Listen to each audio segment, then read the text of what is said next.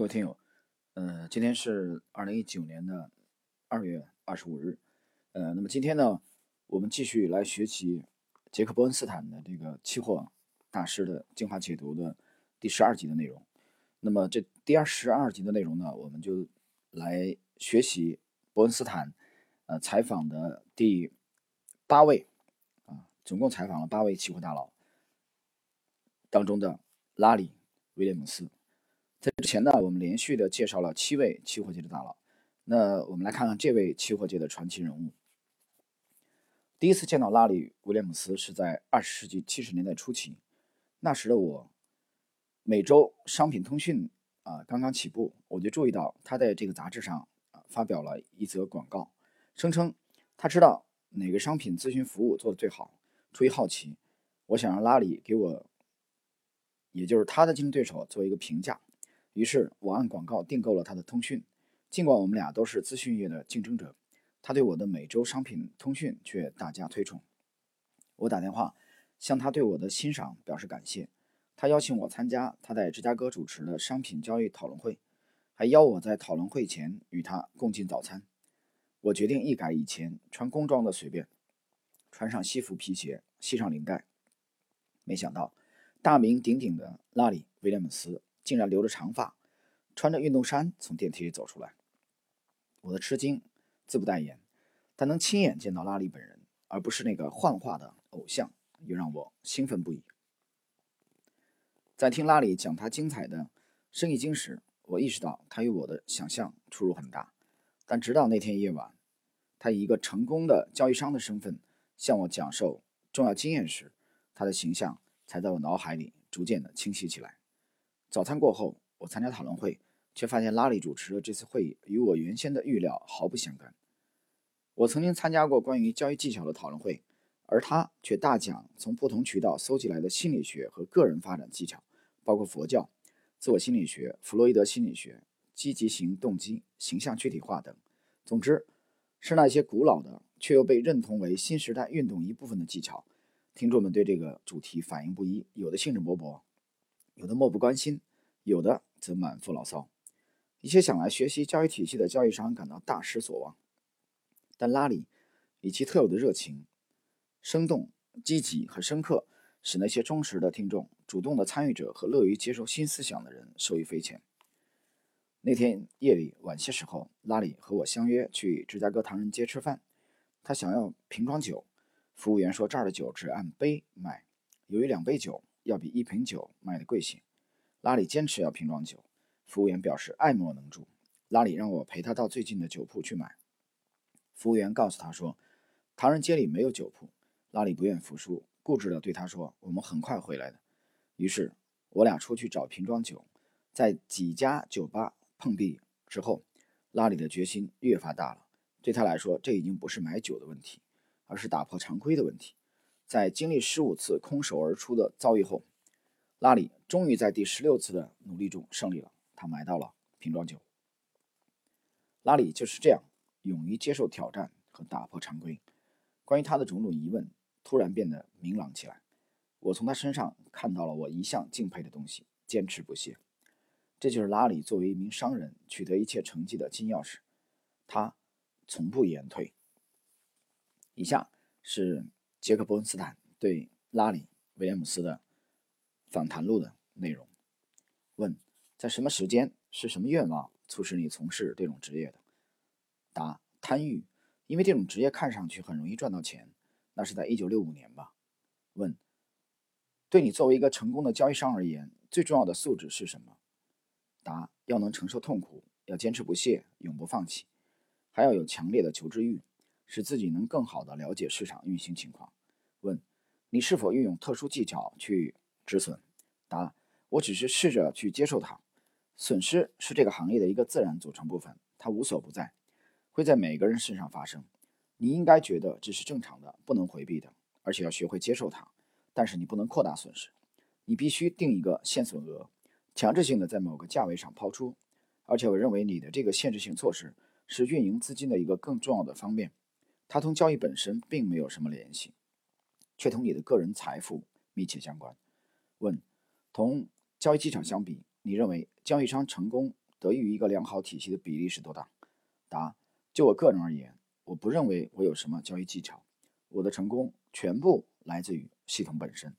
呃，读到这里，大家要注意了啊，这是本书的第八位期货大佬，也是之前采访七位的访谈录当中从来没有过的观点啊，从来我。这个之前大家记得，我们之前学习前七位的时候啊，有很多人讲啊，百分之七十五的这个呃交易技巧啊，百分之二十五的这个呃体系良好体系的比例啊，有时候百分之这个七十的交易技巧啊，百分之三十的，但是拉里威廉姆斯这个期货界的传奇大佬，他居然讲他的成功全部来自于他的交易体系。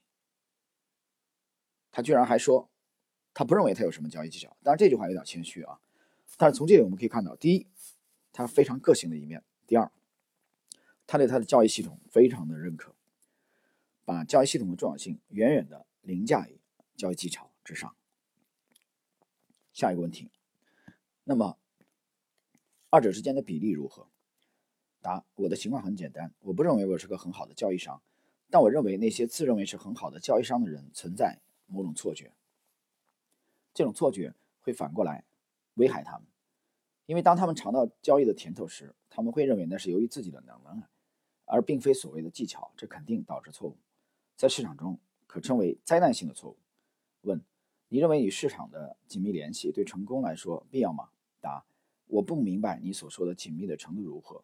如果是以为每三十秒或每小时的。盯盘去观察市场情况，我不赞同。我每天打一两个电话，了解一下市场行情，感受一下市场气氛，听听芝加哥的最新笑话。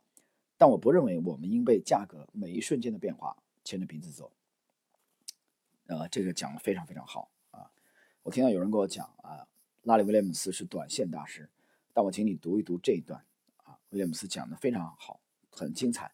他讲我们不应该被价格每一瞬间的变化。牵着走，你研究查理芒格啊，包括这个沃伦巴菲特，都会看到这个鲜明的印记。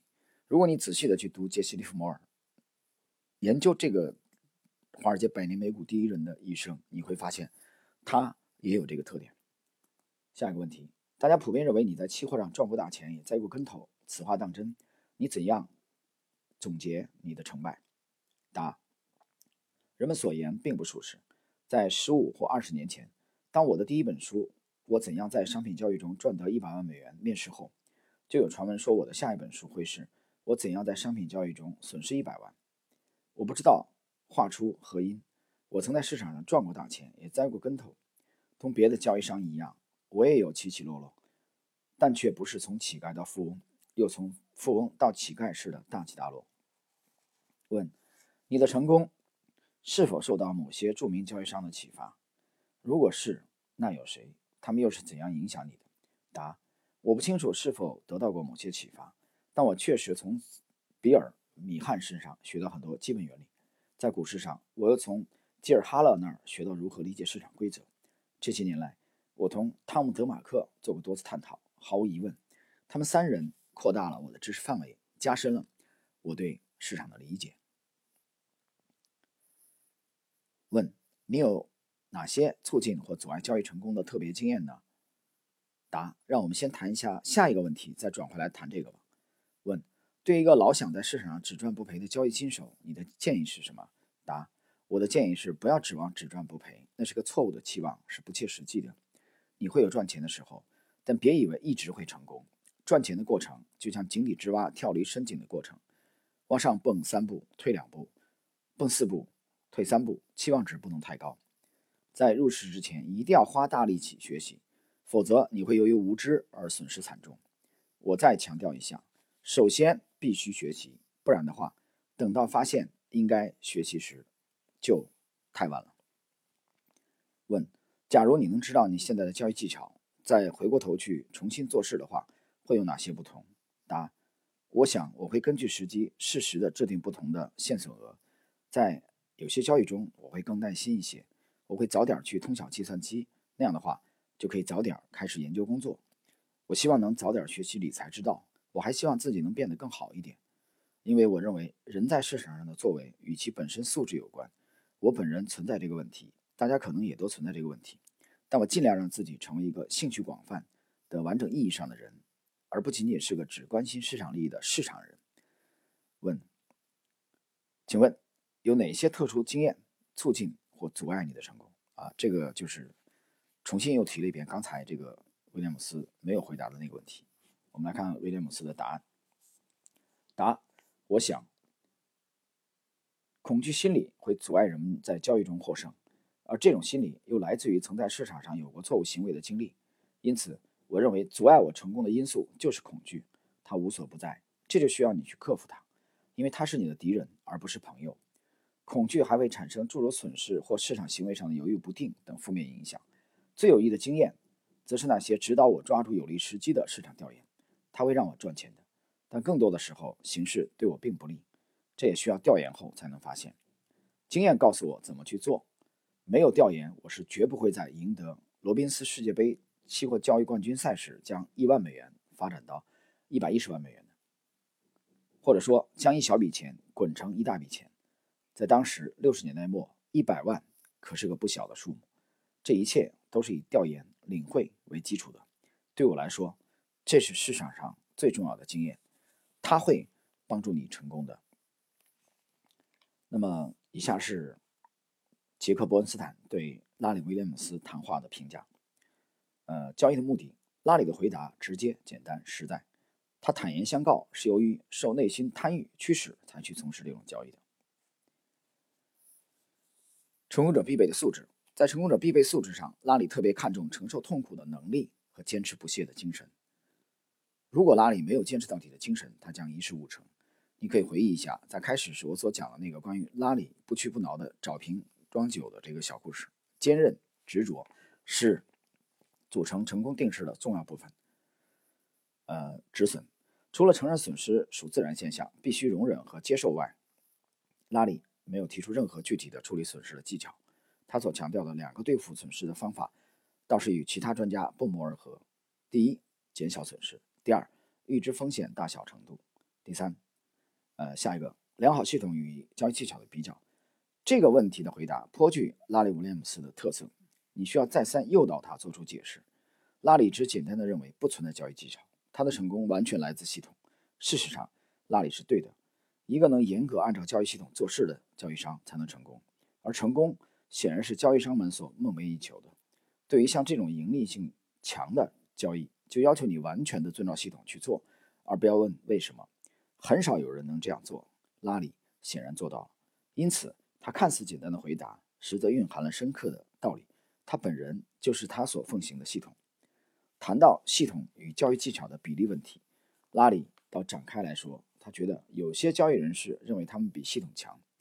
当系统运转良好时，就归功于他们的技巧；反之，就归罪于系统本身。但拉里却始终如一地与系统保持高度一致。这对操作机械性很强的交易来说尤为重要。当然，如果这一切依系统而定，它最好是个运转有效的系统。呃，与市场的密切联系，拉里倾向于与市场保持点距离。啊，这一点在与他私下交往中，我得知他办公室里根本没有行情报告装置，他不愿意过分的关注价格涨跌。作为此类机强机械性交易系统大师。他每天只需投入有限资金，不过这种方式对拉里可行，但不一定适合所有的交易商。总的来说，我认为交易者们大多数时候太关注市场，对这一点，许多专家也有同感。这个呢是杰克·伯恩斯坦的总结啊。这里头呢，我们在杰西·弗摩尔《百年美股第一人》这张专辑当中啊，我们去解读研究的这些大师，许多大师身上都有这个烙印。就是与市场保持适当的距离。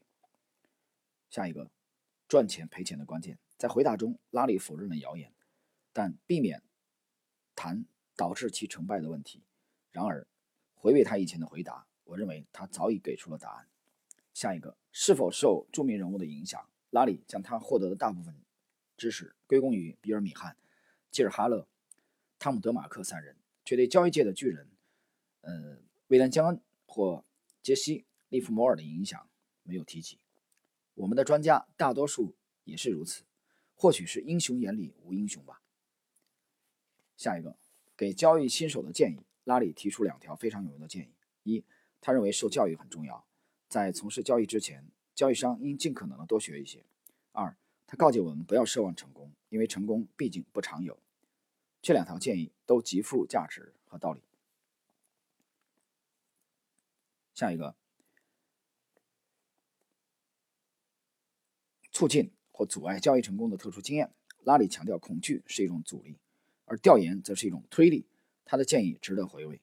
恐惧心理会阻碍人们在交易中获胜，而这种心理害怕又来自于曾在市场上有过错误行为的经历。因此，我认为阻碍我成功的因素就是恐惧。那么，以下结束语，正如所预料，同拉里的交谈中，他表现出惯有的严肃、幽默和坦率。通过他对市场的最基本、最机械的理解，拉里成为一个信奉系统的、自律性极强的人。他看重系统的价值和系统对提高由切实的调研而建立起来的自信心的促进作用。那么，各位，以上呢是杰克·伯恩斯坦的啊期货期货大师的精华解读的。第十二集的内容啊，这一集呢，我们学习的是第八位啊，期货大佬，他的名字是拉里·威廉姆斯。好了，朋友们，那么今天呢，这期节目呢，跟大家就交流到这里啊，我们下期跟大家再见。